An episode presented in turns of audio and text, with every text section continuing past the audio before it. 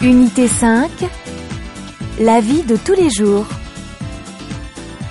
Leçon 17.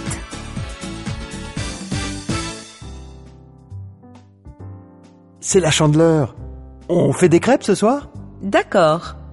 Mais tu fais les courses Et toi, tu fais des crêpes alors Oui, bien sûr.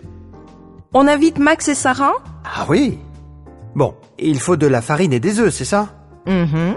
Euh, Combien de kilos de farine Un kilo de farine et 6 œufs. Achète aussi un litre de lait et 250 grammes de beurre. C'est tout Non.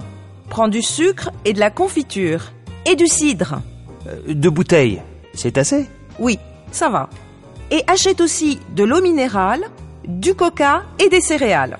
Des céréales Pour faire des crêpes Non, pour le petit déjeuner. Euh, Tu téléphones à Max et Sarah D'accord. Bon, j'y vais.